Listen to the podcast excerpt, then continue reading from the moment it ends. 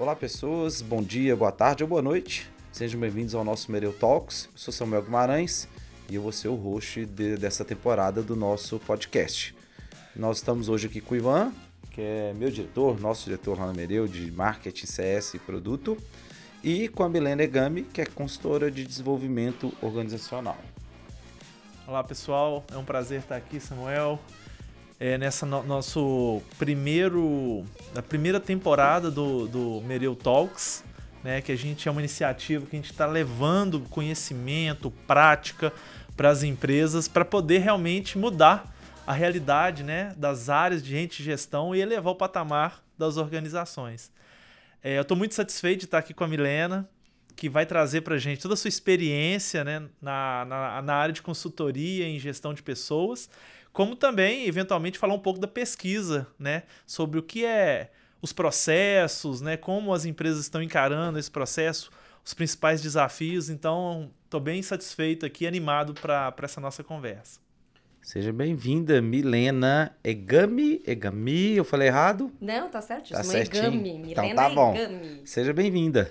É, obrigada, gente. Assim, é um prazer estar aqui. Fiquei muito feliz com o convite. Acho que é uma oportunidade de ampliar essa discussão. Acho que esse tema, né, avaliação de desempenho, esse processo, ele é um tema desafiador e de muita relevância e importância dentro das empresas. Então, eu acho que falar sobre isso neste momento, né, pós-pandemia, onde a gente vem com um cenário ali é, complicado e complexo, eu acho que faz todo sentido. Então, é, quero, espero que a gente possa contribuir aqui com esses pontos. Vou dar o meu melhor aqui, vou contar um pouco do meu repertório, da minha experiência aqui nessa jornada como consultora. E, e é isso. Então tá. Antes, gente, dar um recado importante, só lembrando, é, se você ainda não assinou nosso canal, e aí você pode procurar na Apple Podcasts, Google Podcasts, Spotify ou em vídeo no YouTube você pode assinar aqui, seguindo o nosso perfil, você vai receber as notificações dos outros episódios. Como o já comentou aqui, a gente vai ter aí, não vou falar quantos, mas serão muitos, muitas dezenas de episódios já dessa primeira temporada. Então segue a gente aí, vai ser bem legal para você estar tá sabendo de tudo que está acontecendo. Todos os links dessas redes vão estar tá no comentário do nosso post. E vamos começar então para a nossa pauta. E, é, Milena, eu queria que você se apresentasse um pouco, falar um pouco quem é você, seu envolvimento com a área de RH. Se a gente, começando aqui no em off aqui, falou um pouco, você é de consultora, você falou assim, ah, porque eu fui, eu era RH. Fala um pouquinho pra gente aí desse histórico profissional seu aí. É, a minha trajetória profissional inteira, ela é pautada em RH, né? Eu fiz uma mudança de perspectiva, mas eu comecei dentro do RH. Então, desde quando eu, na, na época de faculdade, estagiária, sempre na área de treinamento e desenvolvimento, então era uma especialidade, tinha um foco já muito bem definido. E a, isso já faz o quê, gente? Mais de 18 anos, né, que eu me formei. Mas há 11 anos eu fiz essa transição, né? Eu mudei a chavinha e fui para a lente ali das, das consultorias. Então hoje eu sou parceira da Cross, que foi a consultoria que conduziu essa pesquisa, né, que vai ser o nosso pano de fundo para essa para esse podcast. E ela é, é super fresquinho, acho que tem elementos bem relevantes. A gente não vai conseguir esgotá-la aqui, mas acho que fica a oportunidade aqui para todo mundo também poder explorar no seu tempo, né? A gente vai passar o link ali no final. É uma já começando esquentando aí as nossas conversas, né? É, muito se fala em gestão de competências, gestão de desempenho, gestão de performance. Tem vários nomes. Você consegue explicar para gente ali né? O que, que é cada uma delas? Gestão de competência, desempenho, é a mesma coisa ou não? O que diferencia uma da outra? A importância de cada uma? Nós, é, por que da pergunta, né? A gente quer levar um pouco de conhecimento, até prática, para os nossos né, ouvintes.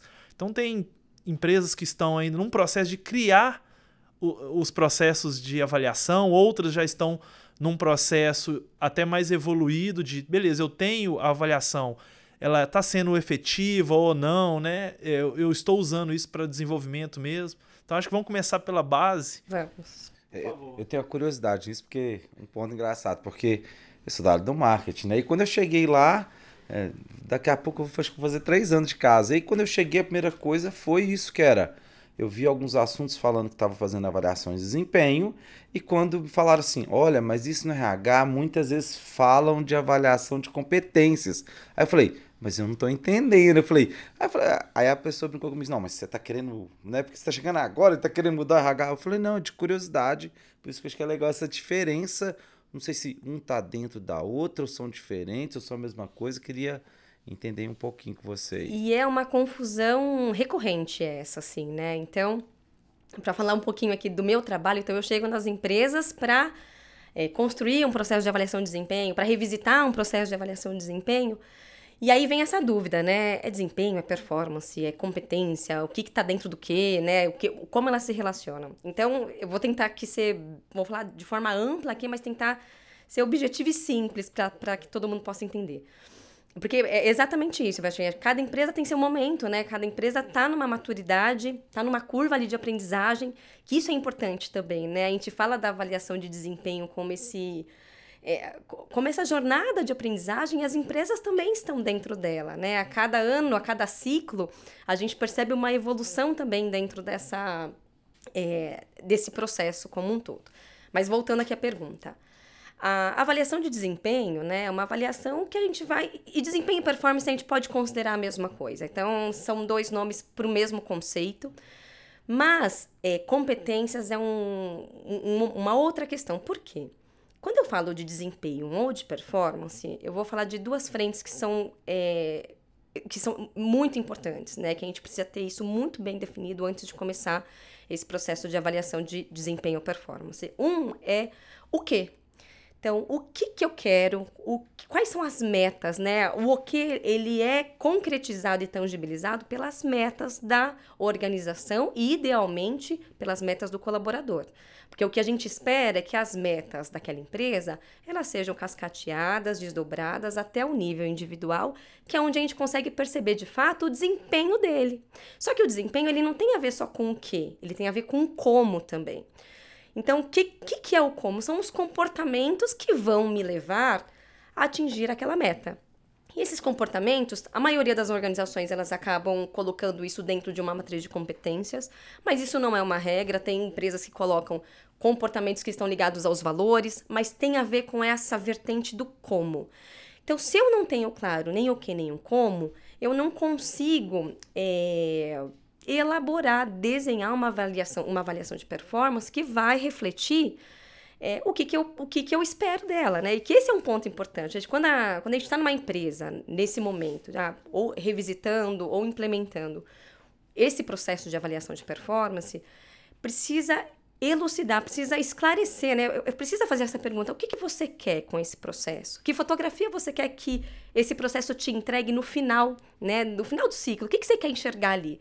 Porque quando eu tenho isso claro, eu consigo fazer o o de trás, o trás para frente ali mesmo, né? Então, então se é isso que eu quero enxergar, o que, que eu preciso avaliar, o que, que eu preciso buscar, o que, que eu preciso preencher, qual vai ser o sistema, qual vai ser o processo, quais serão os rituais, quais serão os atores, e aí a gente consegue montar esse processo como um todo, né? Não sei se ficou claro para vocês. Não, super claro.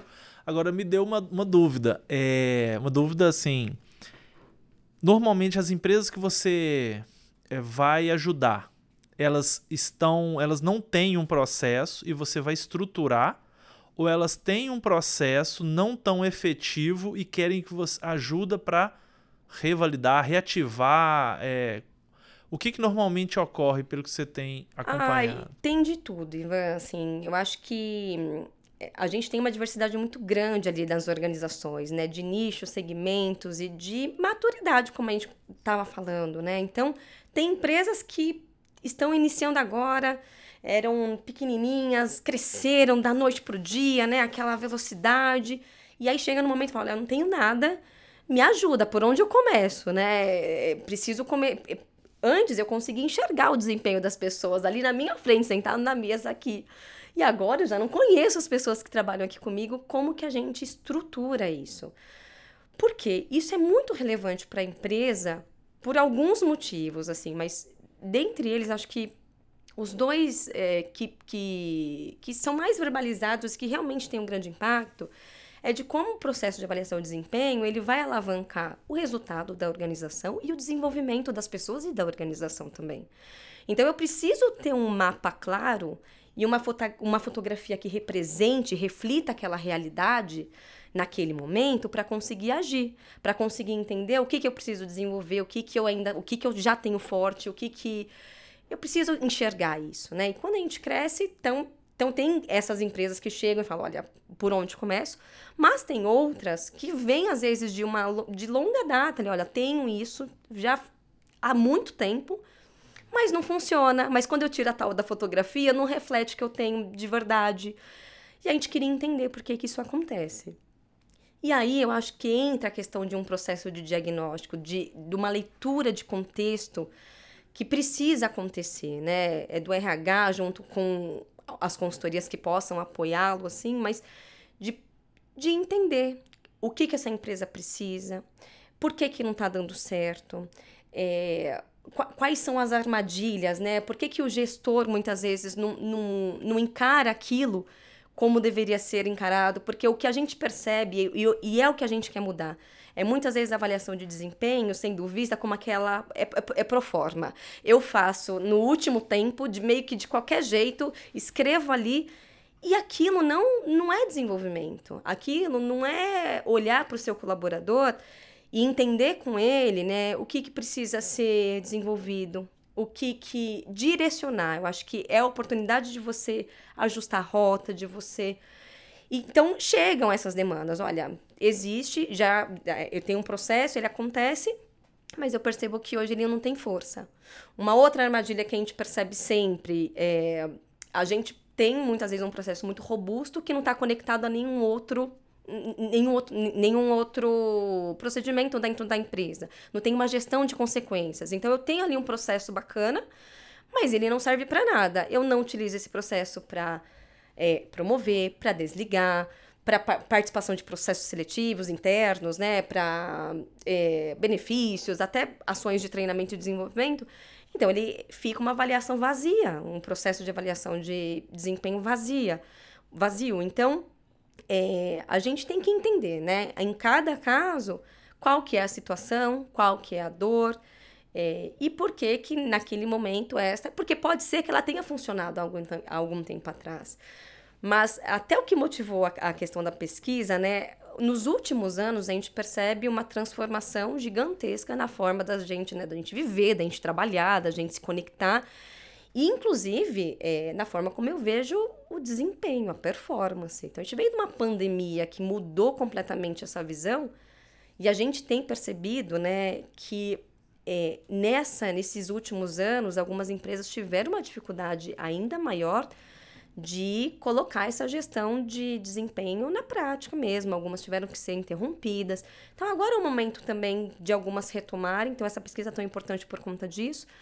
Mas é, o quanto que a gente consegue, que essas organizações conseguem reagir também a todas essas transformações. Esse é um ponto, Ivan e, e Samu, assim, a gente percebe que muitas vezes a velocidade também de adaptação das empresas ainda não está no mesmo ritmo dessas transformações que estão ali acontecendo dia após dia.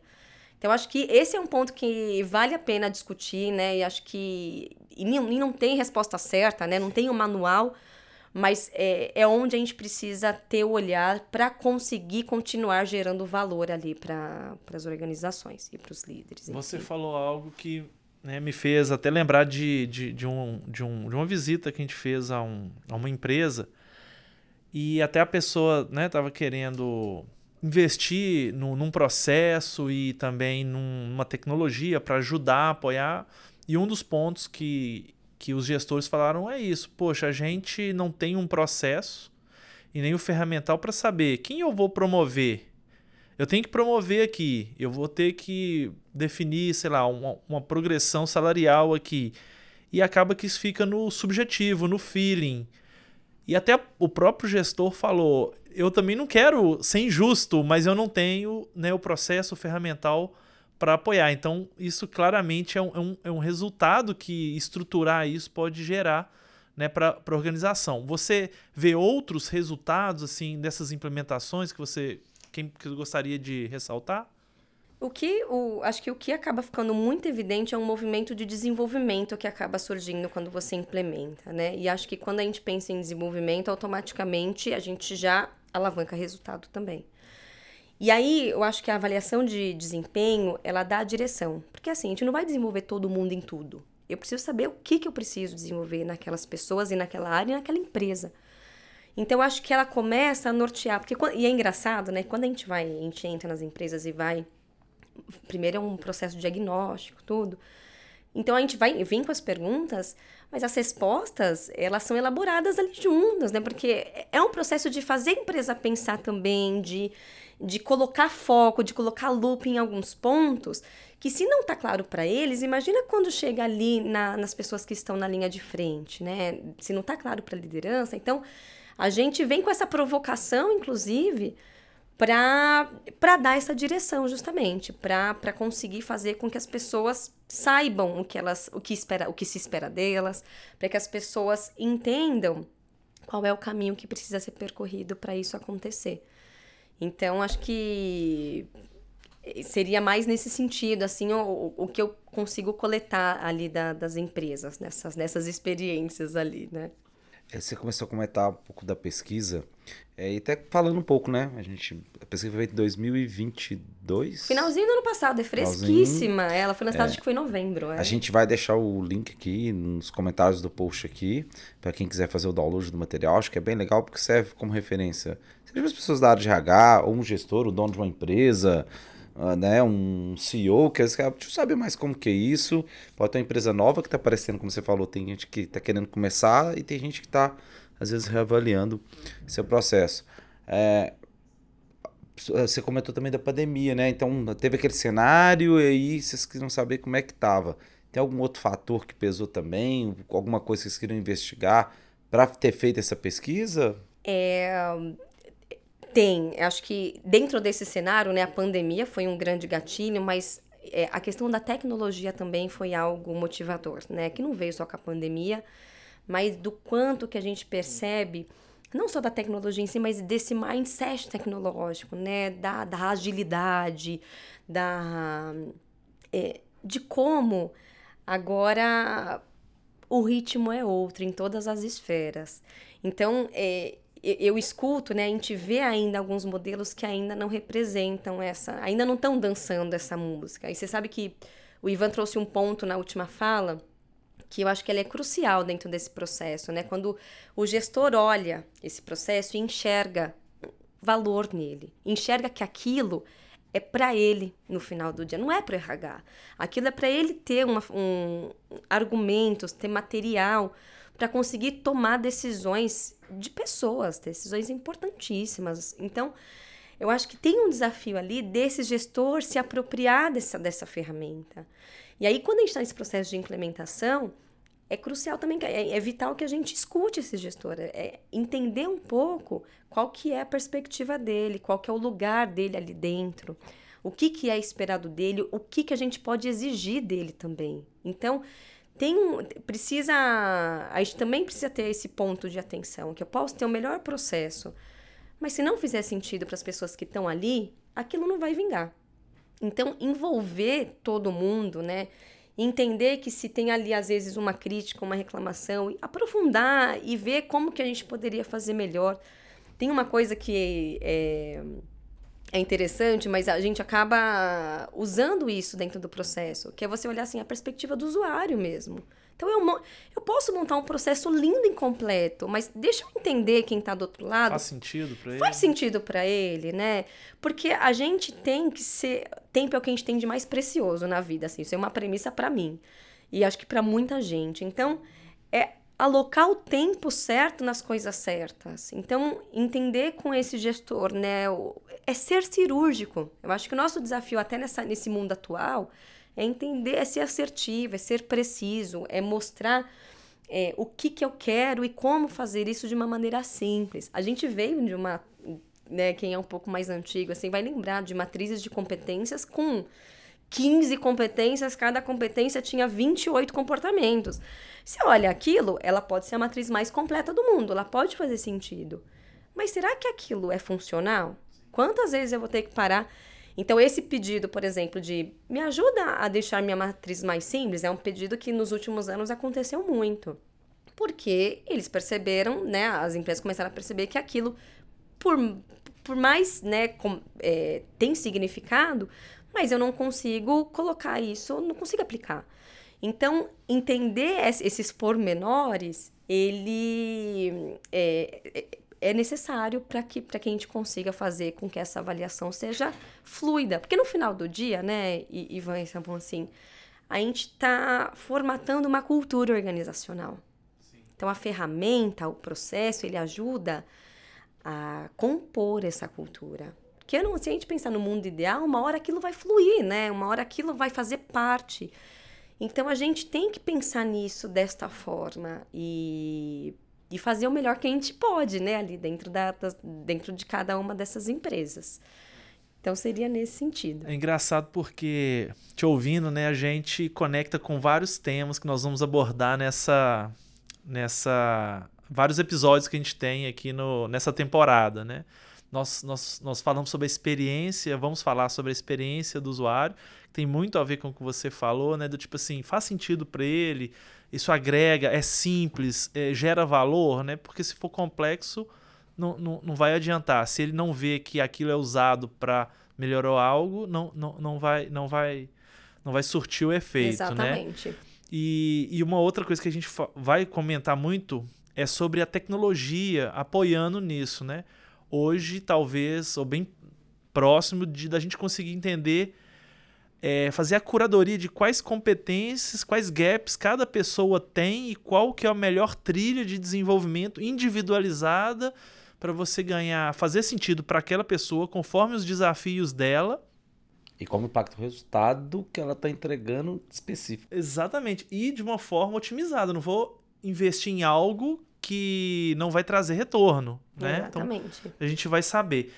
E aí, mas aí eu queria entrar num assunto é, que nem necessariamente a gente discutiu ainda, mas é mas pela sua experiência vai ser, acho que tranquilo e eu gostaria de ouvir o seu ponto de vista. É o quanto que é um desafio o mindset digital, seja para os gestores de gente gestão, seja para as lideranças ou até para os colaboradores. É, a, a, o mindset já está preparado para a tecnologia que existe ou que está vindo, ou talvez tenha um descompasso que a gente precisa de dar uma alinhada? Como que você vê essa questão da tecnologia, mas também da realidade das empresas em conseguir utilizar isso? Eu acho que eu acho que ainda está desalinhado. Eu acho que a gente vai precisar entrar ali num vai precisar convergir ali de alguma forma, porque é, primeiro a questão do mindset digital, ele ainda ele ainda não é totalmente explorado dentro das organizações. A gente tem uma dificuldade, né, de entender, é, de, na verdade, elaborar essa quantidade de informações e, e a velocidade com que as coisas acontecem. Então, por exemplo, né, esses ajustes de rotas, é, isso tem que ser interiorizado e a gente tem que começar a, a pensar nisso como forma, como parte do processo e já ter também ferramentas para promover essas alterações, porque elas serão necessárias. Então eu percebo que as pessoas ainda, né, agora já nesses últimos, né, nesses dois últimos anos a gente consegue é, captar um pouco mais desse mindset, mas ainda embrionário em algumas organizações. E aí, quando isso vai para o concreto, né? Quando eu quero, então, transformar esse mindset num sistema, num processo, aí aquilo vira, um embrólio, porque a, a tangibilizar isso é um, um, um desafio à parte, de fato.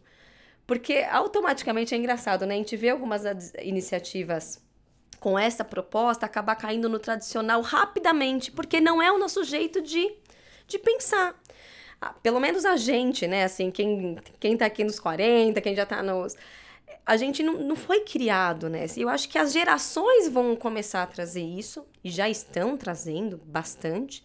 E tem essa coexistência também, né? Das pessoas que são mais antigas com os jovens que chegam hoje em choque dia. De gerações. Choque, isso aí, né? É um clássico e, e ele, mas eu acho que, mesmo, que mesmo os mais antigos, nessa altura do campeonato, já entenderam que não vai ter como fugir disso. Vai ter que. Então, eu acho que existe ali já uma fluidez.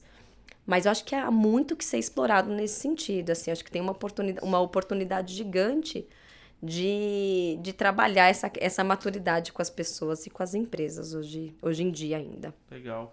Vamos, né? Você falou da pesquisa, que foi o momento, que ela está bem fresquinha. Você consegue trazer para a gente os principais insights assim que, que ela trouxe? É, até se você conseguir falar, olha, isso aqui eu já meio que esperava, a pesquisa confirmou isso daqui para mim foi novidade, mas legal que a pesquisa trouxe. O que, que você tirou aí pra gente? Ah, é, quando, quando a gente pega o resultado ali da pesquisa, né? Eu sempre tenho o desafio de olhar para aquilo e falar assim, ai, que, que ela tá me contando, né? O que, que as pessoas estão me dizendo aqui quando elas responderam esse questionário ali? E eu acho que tem alguns pontos ali que me chamaram muita atenção, né? Alguns foram surpre... A maioria acho que a gente tinha já no radar, mas acho que não de uma forma formalizada, estruturada ali, que, e, e também já dividida ali qual, qual é a quantidade de pessoas, né?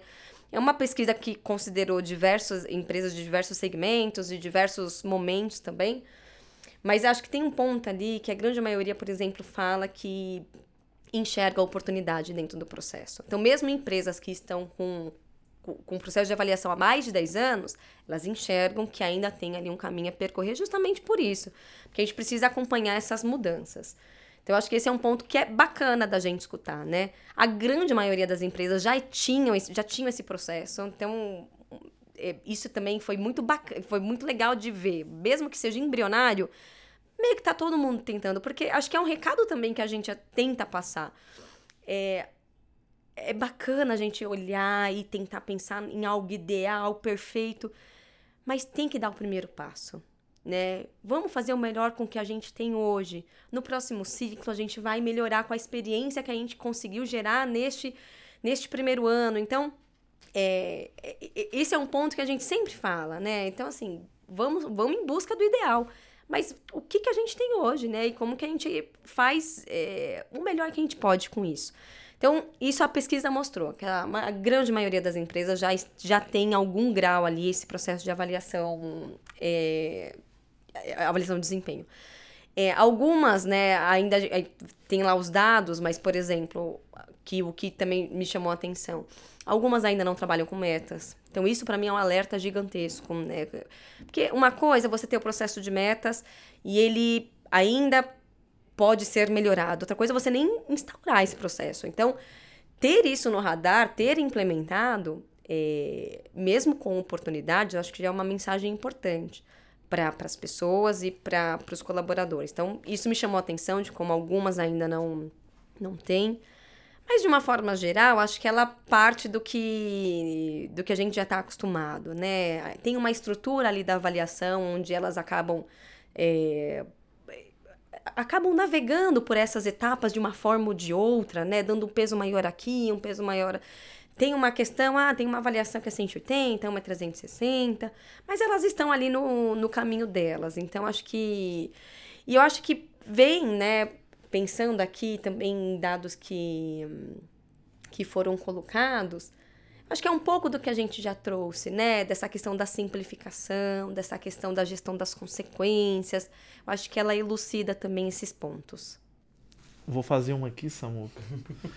que é o que é um dos objetivos do nosso podcast é levar prática, né, para para quem está nos acompanhando. Então, assim, é, o que, que você falaria para as empresas que têm ou um processo né, inicial ou nem processo. Tipo assim, quais são os, o, né, os primeiros passos que ela precisa? Lógico, talvez contratar uma consultoria, mas vamos supor que não tenha recurso no primeiro momento.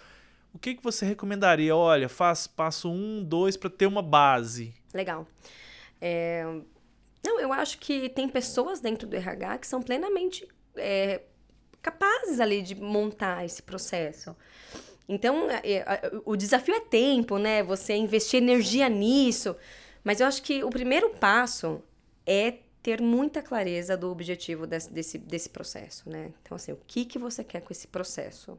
Eu não quero ser repetitiva, mas esse é um ponto que ele é óbvio, mas a gente tem que tomar cuidado com o óbvio, porque essa resposta é difícil de, de, de vir, assim, então... O óbvio tem que ser dito. Tem que ser é, dito, tem que ser... Tem que ser dito. Então, o que que você quer, né? O que que essa então, o que que essa organização espera desse processo de avaliação de, de desempenho? Então, acho que é um primeiro ponto. O segundo, né, uma vez que você tenha isso muito claro, e eu acho que até um pouco conectado com o primeiro, é como que a gente faz isso, né? Porque assim, a gente fala de empresa, parece uma entidade, mas empresas, elas são formadas por pessoas, gente. Então, assim, eu preciso saber o que eu, o que eu levanto de quem, o que, que eu coleto de quem. Então, quando eu penso né, nessas expectativas e nesse objetivo, eu tenho que promover uma escuta ali, né, de, das pessoas que estão direcionando essa organização, do que, que elas querem, falar de direcionadores estratégicos, do, de onde elas se veem em um ano, em dois, pensar em tudo o que elas têm como, do que essas empresas têm como objetivo de fato. Porque isso é insumo dentro do processo de avaliação de desempenho. Então, é, essa escuta é importantíssima para esse ponto.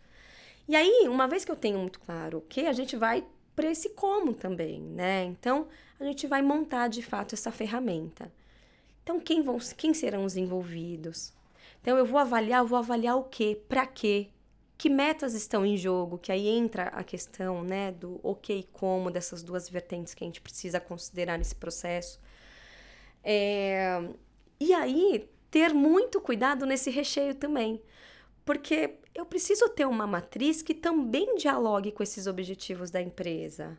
Não é uma matriz bacaninha, é uma matriz que me direciona para algum lugar. Esse lugar é meu objetivo estratégico, organizacional. E a matriz, ela, ela é o meu comportamento ali. Ela tem. As coisas não estão desconectadas. As pessoas têm uma tendência a achar que uma coisa não tem nada a ver com a outra. Ou seja, se minha estratégia é ser inovadora, tem que ter algum traço de inovação no que eu vou avaliar tem, nas pessoas. Né? Tem. E a matriz de competências, ela, ela muda conforme o direcionamento estratégico. Então, se uma empresa ela tem um direcionamento e, de repente, da noite para o dia, ela percebe que ela vai se re reinventar me, a minha matriz, esse é um chamado clássico também. Olha, a nossa empresa ela mudou extremamente o foco dela, estratégico, e a gente precisa que essa matriz de competência se ajuste, né, e se conecte de novo com esses objetivos estratégicos. Então a matriz ela tem que conversar com esses objetivos e os comportamentos eles precisam estar claros para qualquer um que lê aquilo, porque esses comportamentos serão eles vão configurar essa ferramenta que vai contar para aquele colaborador, para aquele líder, o que, que, se espera dele. E a meta vai contar para ele qual é o resultado esperado dele. Então, se eu consigo deixar isso muito claro, eu acho que a gente já tem bastante grandes chances disso dar certo. Quais são as armadilhas? Quando a gente entra nesse universo, é, a gente quer esgotar, que é onde a gente falou, né? A gente começa a criar matrizes enormes, mil metas, eu tenho que me desenvolver em 15 aspectos nesse ano. Eu acho que o foco é primordial, né? O que, que é mais crítico, o que, que neste ano eu preciso é, enfatizar. Então, é, é ser simples, e não é fácil ser simples, né? É, é ser objetivo, é ser, ser, ser é, cirúrgico, assertivo nesse, nesse ponto. E aí promover, aí vamos falar da experiência. Eu acho que é promover uma experiência que faça sentido, que caiba na agenda dos colaboradores e da liderança. Uma agenda que, porque uma vez que eu tenho esses elementos que vão refletir a minha empresa, né? Se eu tenho metas e tenho competências que vão eles estão é, é o reflexo daqui da minha organização do que eu espero dessas pessoas. Eu preciso então do engajamento e da agenda deles. E aí é, acho que é fundamental envolvê-los nesse processo. Acho que a co-construção, nesses últimos tempos, né, a gente só faz, só, só desenha um processo de avaliação de desempenho a quatro, seis, oito mãos.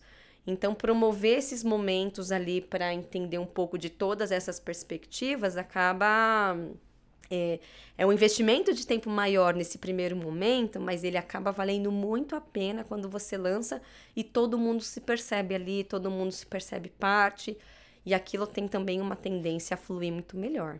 Você comentou essas armadilhas aí, só de curiosidade, acabou até uma pergunta que eu fazer, mas é, além dessa questão, principalmente, outra pessoa falou aqui, né, que foi muito legal, quando a gente está falando de jornada do colaborador, a pessoa fala a mesma coisa que é, o cuidado é, às vezes, você, ou também da outra pessoa a gente conversa assim, às vezes inventam tantas, é uma toolbox tão grande, é, é tanta ferramenta que às vezes sobrecarrega o RH sobrecarrega as pessoas. Você falou, ah, eu tenho tantas competências, tantas coisas para me desenvolver, mas eu tenho tantas metas, e às vezes a coisa vai se perdendo e, e o esgotamento pode criar uma barreira.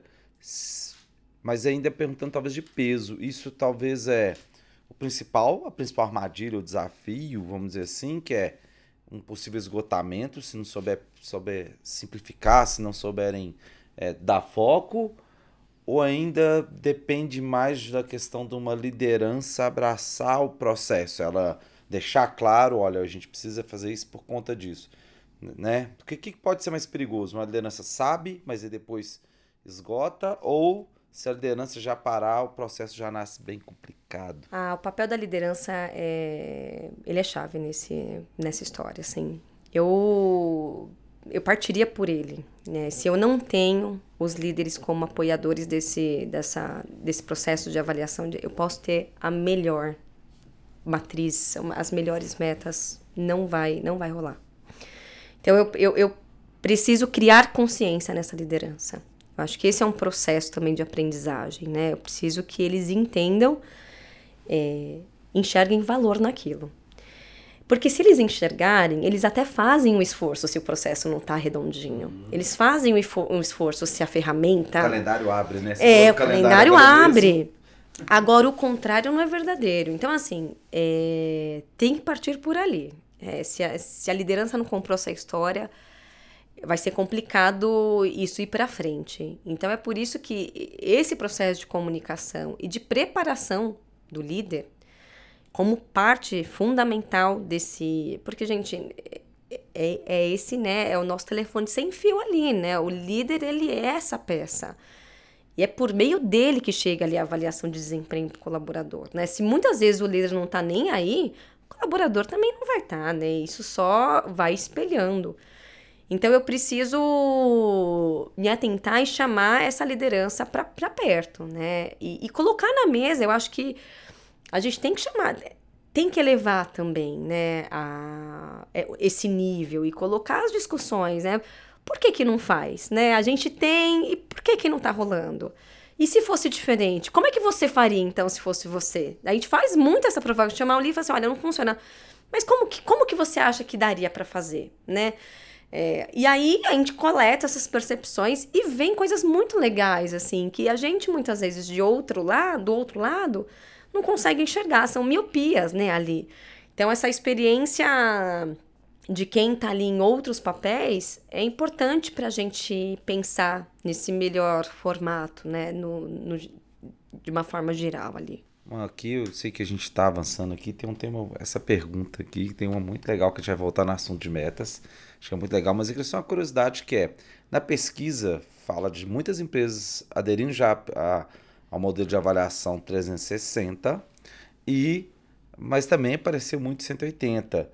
E a gente tem uma questão que não sei como que entra também essa questão da liderança, porque de certa forma na 360 também tem uma possibilidade da liderança talvez estar mais não sei se exposta, mas é, enfim, não é só uma avaliação ali direta da autoavaliação e avaliação, perdão, da autoavaliação e a pessoa sendo avaliada pelo seu líder. Como que você vê essa, porque ainda parece muito que em tese, ah, vamos evoluir para 360, que é completa, perfeita e todo mundo se avalia. Que você acha que ainda tem outra barreira? É, existe um sentimento de exposição por parte da liderança quando, de algumas empresas, né, quando a gente propõe o, a avaliação 360. E isso tem que ser considerado, né? Tem empresas que não estão preparadas para esse tipo de avaliação, mas eu acho que com o cuidado necessário, a gente consegue fazer com que isso seja tranquilo. Como? Mais uma vez, é mostrando para ele o quanto a avaliação 360 enriquece o resultado da avaliação. Da mesma forma como, como eu, eu falo aqui, a lógica é a mesma, a gente precisa coletar diversas perspectivas. Na avaliação 360, eu vou encontrar ali algumas miopias que eu não consigo enxergar de outra forma. Então, a gente percebe em alguns momentos, mas cada vez mais, né? Acho que é um bom indício isso. As empresas estão querendo, os líderes estão topando é, e, e curiosos até para ver o resultado por uma questão. É, tem uma questão logística da 360, né? É, demanda mais ali de quem está conduzindo esse processo. Mas eu acho que o resultado final vale a pena, assim. Eu acho que super, super vale para Agora, um cuidado, né? Aí, mais uma vez, não tem, não tem certo e errado. Mas se uma empresa não tem nada, eu acho que no primeiro ciclo, como curva de aprendizagem, eu acho que eu não colocaria, eu não indico a 360. Aí a gente pensa num segundo ciclo, porque aí ela já tem, porque é muita coisa nova ao mesmo tempo, as pessoas se perdem. Então, num primeiro momento, a gente entra ali com 180, vê, deixa as pessoas sentirem, deixa as pessoas, né, vivenciarem aquilo. E você, inclusive, tem um tempo para prepará-las para o 360. Mas eu acho que a tendência tem que ser isso. Ou a gente percebe o 360 ainda no nível de liderança. A pesquisa também fala um pouco disso, né? No, na, nos níveis mais altos a gente tem. Mas elas começaram a descer também, né? Esse processo. E eu acho que é rico para qualquer, qualquer cargo, qualquer posição. Então, eu sou entusiasta. Eu acho que tem que, né, quem conseguir, quem pode, quem está aberto, eu acho que tem que implementar 360. E depende também de, da cultura da empresa, né? Sim. né? Como ela encara Sim. É isso. Se for como uma, uma forma de aprender, de melhorar, é ótimo. Não pode ser para, opa, quem tá falando mal de mim, deixa Sim. eu entender quem que é, né? Isso existe, né? Então a gente tem que considerar isso de acordo com, com cada cultura. Exato. E assim, muito legal isso que você tá falando, porque é, a gente estava recentemente discutindo, né? 50%, se não me engano, é, a, é, o percentual do turnover das empresas brasileiras, é o mais alto do mundo. E até uma, acho que teve uma matéria que falou que as pessoas não não pedem demissão da empresa, e sim do seu do líder. Do seu líder. Então, realmente é um processo que tem que começar simples e a empresa ganhando maturidade, mas para também a gente conseguir identificar os gaps, né? A, a, os pontos de desenvolvimento da própria liderança, não no sentido de punir, mas de desenvolver, né? Porque se, se ninguém te fala o que você pode fazer melhor ou aonde você está pecando, fica difícil de você entender e, o que fazer para desenvolver, né? E, não, e faz muito sentido isso, né? Porque acho que a avaliação de desempenho ela vem para apoiar o plano sucessório, gente. Então, quando a gente fala ali da altíssima liderança, ali de quem vai ficar de posições críticas, é muito comum as empresas falarem, a gente está no escuro. Então, a gente precisa começar esse processo para conseguir. É a base, né? É a base para você fazer um mapeamento, para você desenvolver, investir ali um tempo nessa liderança. Então, é, é um cuidado que você, que você precisa ter até nisso, né? Então, é, é importante de todas as formas, né? Acho que é, é por esse caminho, é por aí. Bom, queria fazer uma. Acabou que você falou um pouquinho aqui, a gente está quase chegando no final, mas eu queria falar da questão que você falou de que a maioria das empresas já está tendo a maturidade para avaliar as metas e a gente da Vereu somos grandes defensores dessa parte da gestão de metas, porque a gente acredita que é isso. É como você falou, né? é o que e o como, ou as entregas e as, e as competências, enfim, é, é, tem uma análise mais completa. Qual o risco que você acha que acontece quando você tem essa, essa avaliação de, de desempenho olhando só para as competências? O que, que pode ser ruim no resultado? O que, que pode acontecer? Né? Se eu não tenho o que, o resultado esperado, as minhas competências não dizem muita coisa. Então, se eu tenho uma avaliação só da matriz de competências, eu estou dando um recorte muito raso para a pessoa do que, que eu espero dela. Eu tô só no como. Eu não tô contando para ela qual que é o resultado esperado. Porque é por meio dessas competências que eu vou entregar o quê, gente? Então, essa resposta não existe. Então, assim, é, uma avaliação de desempenho né, propriamente dita, ela não vai, ela não, não pode acontecer sem esse processo das metas. E eu vou dizer assim para vocês que eu percebo que existe uma grande dificuldade, de fato, de colocar isso até, porque mais uma vez, é o tal do telefone sem fio ali, né? De como que elas se, as metas se configuram, né? No alto, no Olimpo ali, e como que elas descem. Porque quando chega ali no, no final do dia, eu tenho ali muitas vezes metas que não tem nada a ver com, com as metas organizacionais. E isso também é um problema. Às vezes eu tenho ali aquela a vertente de metas, mas ela não está me dizendo muita coisa. Então, é um olhar duplo que as pessoas precisam ter dentro desse processo. Cuidem bem da matriz, porque ela é importante, é o que vai, né, são os comportamentos, mas tenham a meta como os norteadores, porque são elas que vão ditar esses comportamentos, são elas que vão dentro dessa lógica, né, dentro desse racional. Então precisa, precisa acontecer, precisa amadurecer e precisa amadurecer tudo, né? Como eu disse, a gente também tem competências que ali estão é, são falhas e que a gente precisa revisitar. Então é um olhar atento em todos os momentos, né? É dinâmico, gente. No mundo atual, isso cada vez mais é exigido de quem conduz esses processos, né? Sim, é. estávamos até falando sobre a, qual que é a postura do, do RH, né, vem evoluindo, né? Aí depois eu até queria ver se você consegue ver isso na pesquisa também. É, que num passado não muito distante, talvez o RH ele era mais administrativo, cuidava das admissão, ponto e tal e à medida e assim ele vem ganhando é, protagonismo dentro das empresas, né? Uma vez que as pessoas, os líderes de gente e gestão começam a entrar mais no negócio, entender como as pessoas são ativas da organização e podem mudar resultados, né? Sim. né? É, como que você vê isso? Isso na pesquisa isso consegue ser visto? Ou seja, o RH ele vem ganhando mais esse protagonismo de ser mais estratégico, impactando mais negócio ou a gente ainda, ainda tem um, um caminho longo a ser percorrido? Como que você.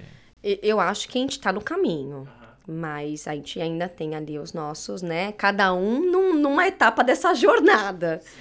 Mas o RH, como esse tradutor do negócio, como esse é, facilitador mesmo, né? Como você disse, a gente tem ali Gestão de pessoas é o nosso recurso mais precioso dentro de uma empresa. Então, como que a gente cuida disso? Eu percebo que o RH, ele, ele saiu um pouco daquele lugar em si mesmado.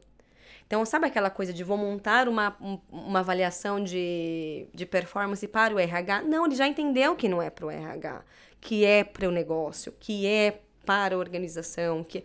Então, eu acho que eles começam, e já há algum tempo, é, mudar ponteiro mesmo ali de negócio, né? De começar a, a ter argumentos e apresentar dados de como que essa gestão, se ela for estratégica e efetiva, ela realmente vai trazer resultados para o negócio.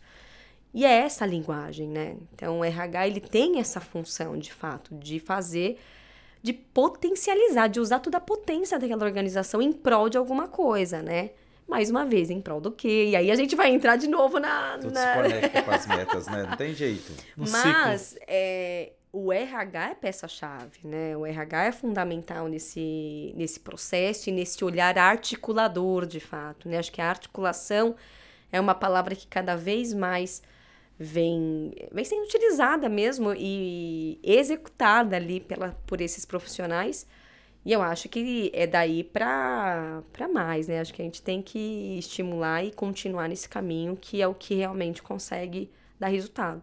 Acho que é isso. Queria dar duas dicas aqui. Primeiro, vamos, vamos pegar aqui, te achar qual canal que as pessoas quiserem te seguir, onde que é mais fácil te achar, no LinkedIn mesmo, tem um outro local para quem quiser? Não, pode ir pelo LinkedIn mesmo. Eu acho que é o canal onde eu acabo centralizando ali as, as conexões. É, vai ficar, né? O... Eu vou pôr o link aqui Então, acho que por ali já. Mas pesquisar lá, acho que Milena Egami. Ah, acho que já chega, chega também. Mais fácil. Então, fiquem à vontade se eu puder ajudar de alguma forma.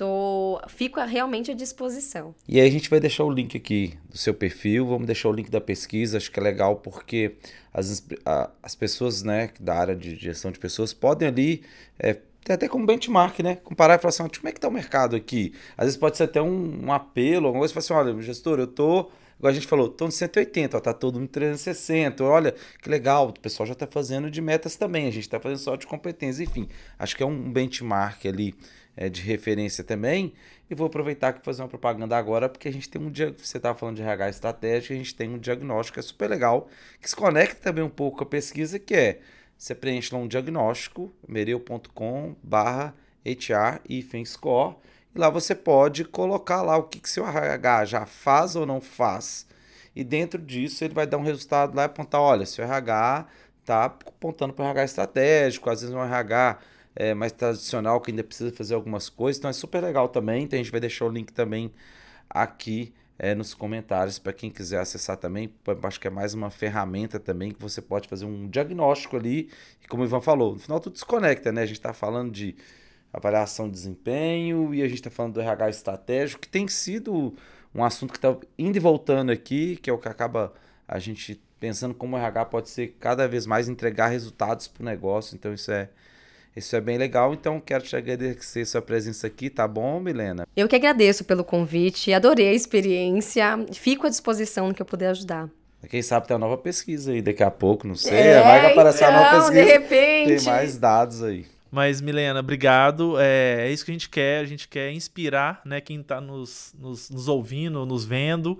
É, provocar mesmo. Né? A gente quer que, o, que a área de gente de gestão seja um transform, é, agente de mudança, seja o catalisador, o protagonista nesse processo. Então, a gente vai inspirar. Algumas vezes pode fazer pro, parecer provocação, mas é no sentido de vamos sair do, da zona de conforto fazer benchmark, olhar o que, que o mercado tem, o conceito. Então, pesquisas como a que você é, liderou, né, conteúdos, metodologias, isso que a gente quer trazer aqui. Então, obrigado, foi excelente o, o papo e a gente deve te convidar para vários outros, porque tem muita coisa ainda para a gente conversar. É, obrigada mais uma vez, será um prazer participar de mais ou de outros episódios aqui com vocês. Fico realmente à disposição e espero genuinamente ter contribuído, né? Gerado alguns insights. Eu acho que essas provocações, na medida certa, elas fazem parte ali do processo de desenvolvimento, então espero que a gente tenha gerado algumas é, algumas reflexões interessantes. Então é isso, gente. A gente fica por aqui. Até semana que vem. Abraços e beijos para todos. Como eu falei de novo, não deixa de seguir Qualquer plataforma a gente está ali para você poder clicar e seguir o nosso perfil para acompanhar todos os episódios. Valeu, pessoal. Até a próxima.